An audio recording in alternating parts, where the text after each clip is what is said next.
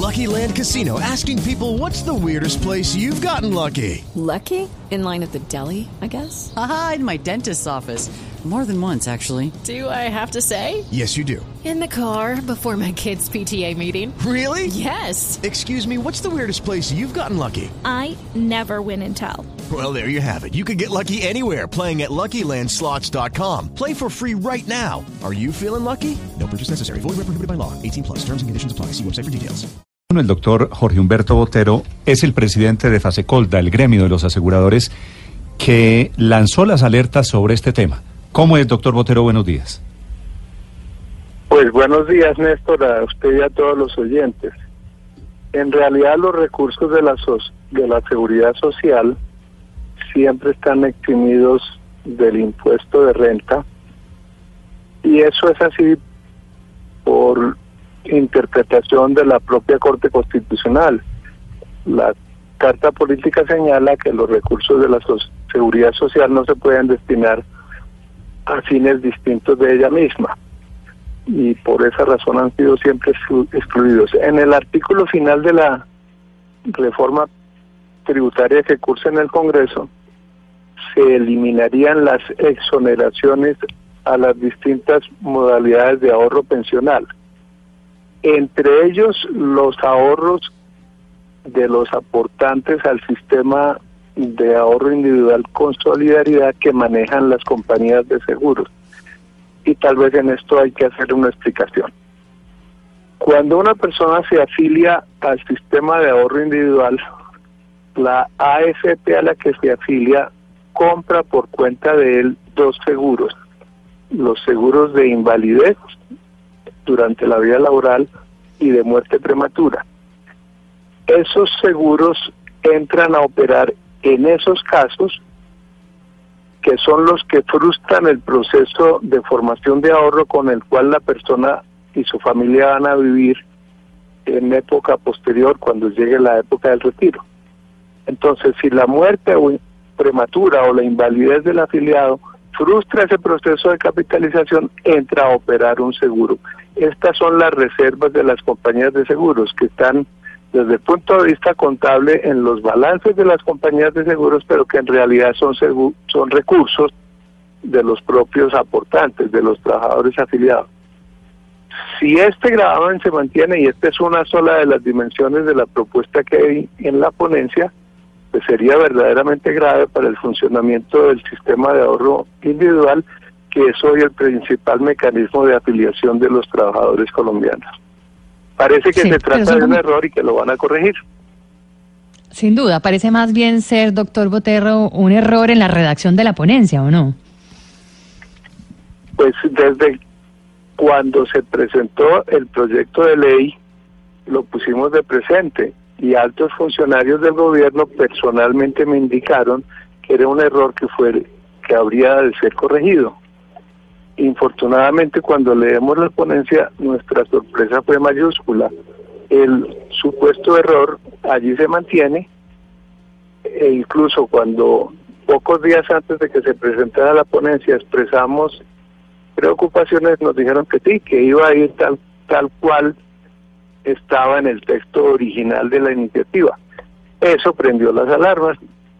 Por fortuna, es miembros muy mm. destacados del Congreso, el presidente de la Comisión Tercera de la Cámara, Oscar Darío Pérez, entre otros. Pero, pero sí, dijeron que es un error, ¿no? Parecería que queda subsanado arreglando el tema de redacción. Yo, yo creo eso, pero los antecedentes fueron los que me preocuparon, porque ya nos habían dicho que era un error, que lo iban a corregir y no fue corregido. Pero, pero ahí me pierdo un poco, doctor Botero. El ministro Carrasquilla le había dicho a usted que era un error, que disculpara, y el error supuesto persiste, y no solo persiste, sino que dicen que no es ningún error y que va en la ponencia. Antes de que se presentara la ponencia nos dijeron que iban a mantener el texto tal como estaba en la iniciativa original. Y eso, como lo dije, y la pregunta es pertinente, despertó esta preocupación eh, ahora de nuevo se dice otra vez que ha hecho un error y que lo van a corregir y yo espero que así ocurra. Mm. Doctor Botero, usted también ha prendido las alarmas sobre las indemnizaciones provenientes de los seguros de vida. Eh, según esa ponencia, ¿qué establece eh, eh, la ley de financiamiento? Eh, ¿Cómo quedarían grabadas estas indemnizaciones? ¿Cuánto habría que descontarle a un beneficiario?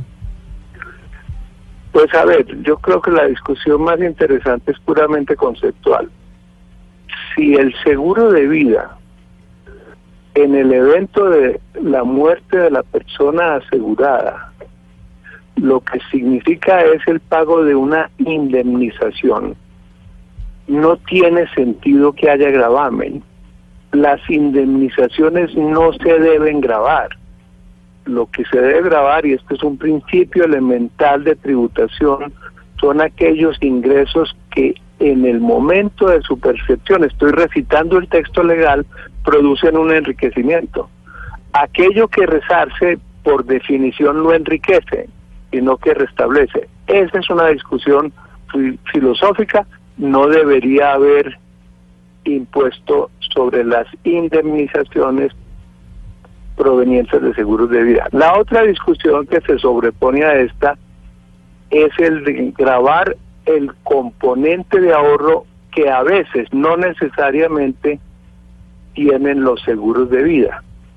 Si lo hacen, matan el seguro de vida como mecanismo de ahorro, porque estando disponibles otros mecanismos, entre ellos las...